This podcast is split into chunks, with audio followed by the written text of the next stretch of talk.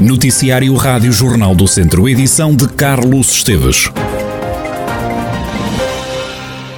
Começo por dizer-lhe que ficaram em prisão preventiva os dois homens que foram detidos pela PJ em São Pedro do Sul e em Oliveira de Frades pelo crime de fogo posto. Ambos os suspeitos vão guardar julgamento presos na prisão da Guarda. Os suspeitos têm 57 e 59 anos. No fogo de Bordonhos, o homem terá tido um problema de relacionamento amoroso e estaria alcoolizado. O suspeito recorreu à chama direta para dar início ao fogo num terreno agrícola com muita vegetação rasteira. No caso do homem de 59 anos, terá provocado um incêndio que lavrou em São João da Serra Serra, na tarde de quarta-feira. De acordo com a PJ, o indivíduo deixou uma vela a arder no chão para dar início ao incêndio num pinhal. O fogo devastou mais de um hectare de área florestal. O Governo aprovou esta semana a autorização de despesa para a construção do Centro de Ambulatório e de Radioterapia do Centro Hospitalar Tondela Viseu. A obra vai custar 25 milhões e 800 mil euros. O anúncio foi feito pelo Secretário de Estado Adjunto e da Saúde António Lacerda Salles esta sexta-feira nas comemorações dos 25 anos do atual edifício do Hospital de São Teotónio. É também com um igual... Agora sim. É também com um igual entusiasmo que anuncio que aprovamos esta semana a construção do novo Centro de Ambulatório e Radioterapia do Centro Hospitalar de Tondela Viseu, tendo sido autorizada a aquisição da empreitada de construção do referido Centro de Ambulatório e de Radioterapia. É um investimento de 25,8 milhões de euros, cofinanciado em mais de 13 milhões de euros por fundos comunitários no âmbito de Portugal 2020. Sabemos e sei particularmente o quanto esta é uma ambição antiga e também sabemos que é uma obra necessária e por isso aqui estamos para cumprir a vossa ambição e também a ambição, essa sim, de muitos doentes oncológicos, porque é essa que de facto nos interessa, de muitos doentes oncológicos que terão mais e melhor acesso com resposta às suas necessidades em saúde. Uma prenda do secretário de Estado adjunto e da Saúde que se escusou em declarações aos jornalistas a revelar datas quanto à execução da obra.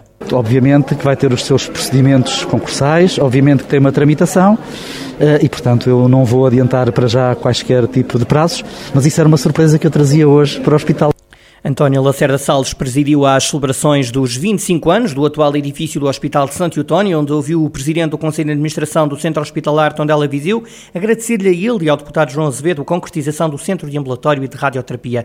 Nuno Duarte reclamou ainda urgência na construção do novo edifício do Departamento de Psiquiatria, junto ao edifício do São de Eutónio. Estamos também a ultimar os procedimentos conducentes à construção do Centro de Ambulatório e Radioterapia, que vem assegurar a diferenciação do hospital e ao mesmo tempo melhorar a prestação de serviços, indo ao encontro das expectativas das populações da região interior centro do país.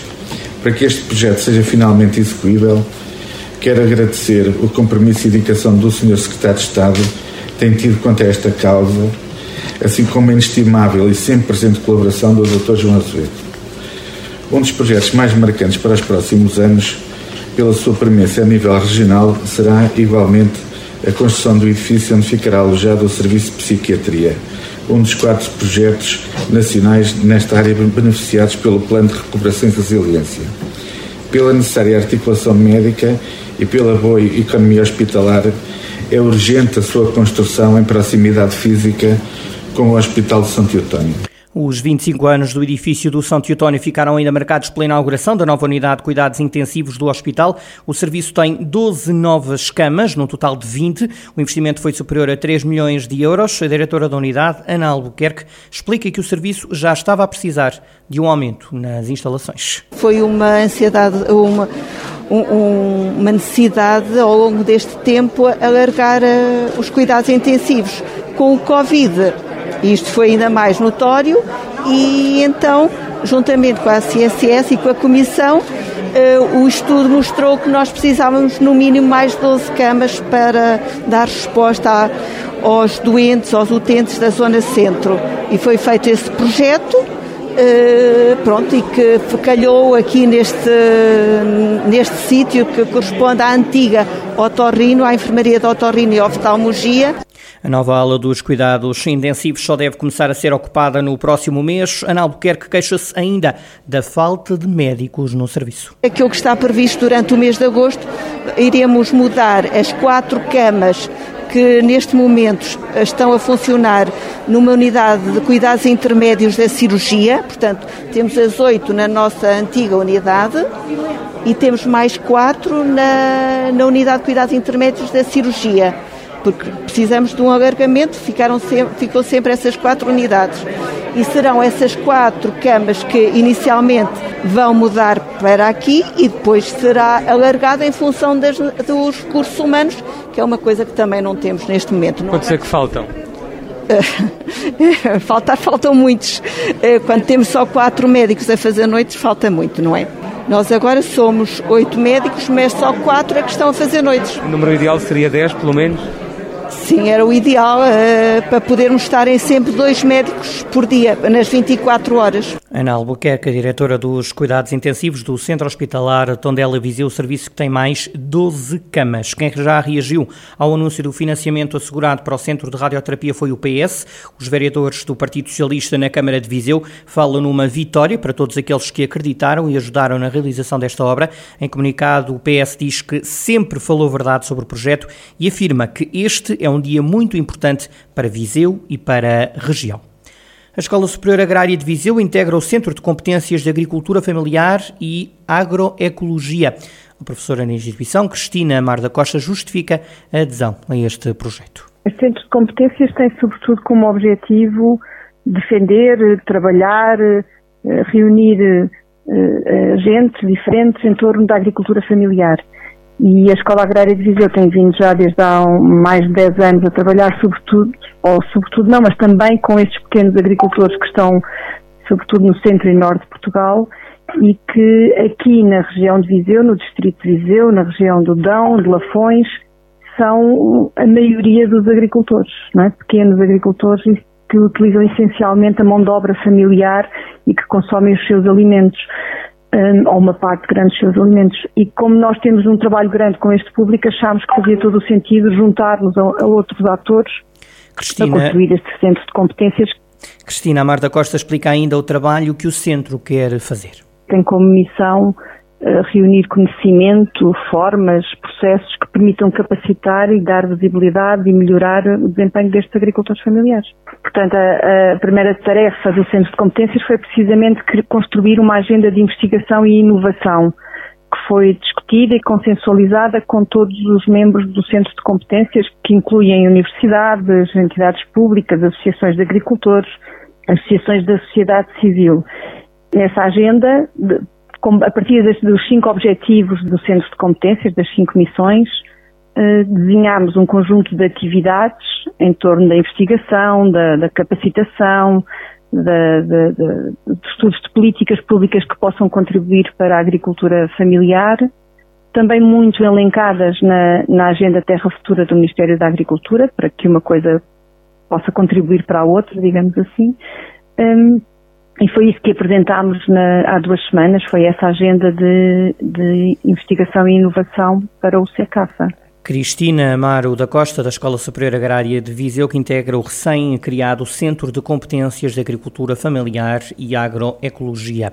O Fontelo em Viseu recebe este fim de semana a terceira edição do Torneio Distrital de Futebol de Rua. O coordenador distrital da prova, Dário Gomes, defende que este é um momento a provar que o desporto pode aliar-se à luta pela inclusão social é muito importante, tendo em conta o que é um futebol inclusivo, é um, é um, futebol que todos podem jogar e tem esse propósito mesmo de capacitar jovens em situação de exclusão e vulnerabilidade social. Só que o torneio já vai mais além, porque para além de participarem jovens nessa situação, também já participam grupos de amigos que se identificam com a causa e que tornam também este torneio bastante hum, apelativo para todos. E o torneio vai se realizar no dia 23 e 24 de julho no Fontelo. Na última edição estiveram 11 equipas e mais de 100 atletas jogaram no Torneio Distrital de Futebol de Rua de Viseu. O coordenador distrital da prova avança que o objetivo é aumentar o número de equipas femininas a participar.